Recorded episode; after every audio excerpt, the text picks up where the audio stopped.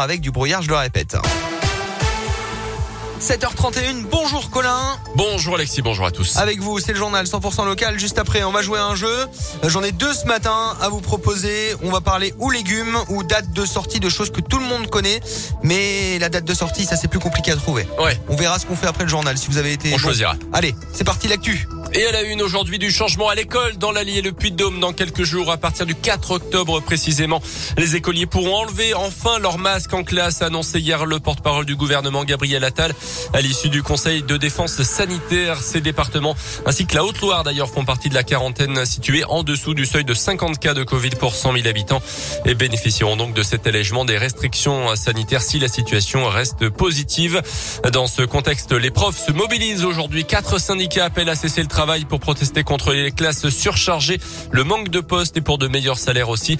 Les enseignants qui protestent également contre le protocole sanitaire en place depuis la rentrée qui impose une fermeture de classe en primaire dès le premier cas de Covid. Dans l'actu également en Auvergne, un policier municipal agressé par trois hommes devant son domicile lundi soir à Clermont après la montagne. Les faits se seraient déroulés dans le hall de son immeuble rue du Torpilleur Sirocco. La victime âgée de 40 ans aurait été insultée et frappée au visage. L'un des agresseurs voisins de ce policier a été interpellé puis incarcéré dans le cadre de peine qu'il devait déjà effectuer. Les deux autres complices ont pris la fuite. Un appel donc à témoins a été lancé pour les retrouver. Les salles de loisirs sont toujours à la peine. En juin dernier, la rédaction de Radio Scoop avait interrogé Quentin Brugman, propriétaire de trois salles d'escape game et de réalité virtuelle dans la zone du Brézé à Clermont. Deux d'entre elles avaient ouvert quelques mois seulement avant le premier confinement et n'avaient pas pu constituer beaucoup de trésorerie évidemment.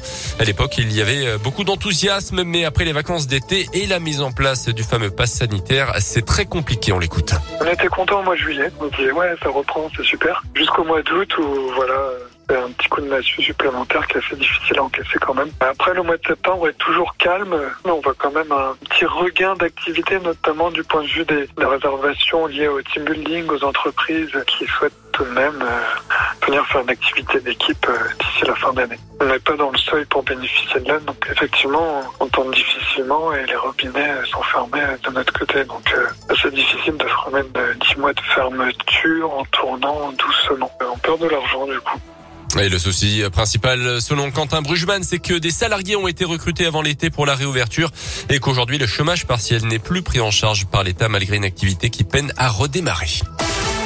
Dans l'actu également, Xavier Bertrand reste le mieux placé à droite en vue de la présidentielle. C'est ce qui ressort d'un sondage IFOP auprès des sympathisants de droite. 71% le juge capable de battre Emmanuel Macron contre 56% pour Valérie Pécresse et 38% pour Michel Barnier, ces deux derniers étant candidats à la primaire chez les Républicains.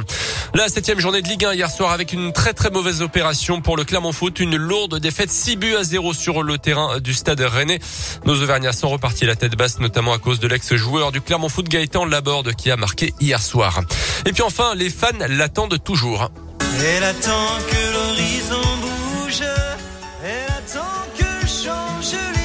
Mais malheureusement, ça ne devrait pas arriver. Une tournée d'adieu de Jean-Jacques Goldman, le chanteur qui va fêter ses 70 ans, l'a confirmé à une fan de la région. Elle lui avait écrit il y a quelques semaines et d'après le progrès, l'artiste lui a répondu.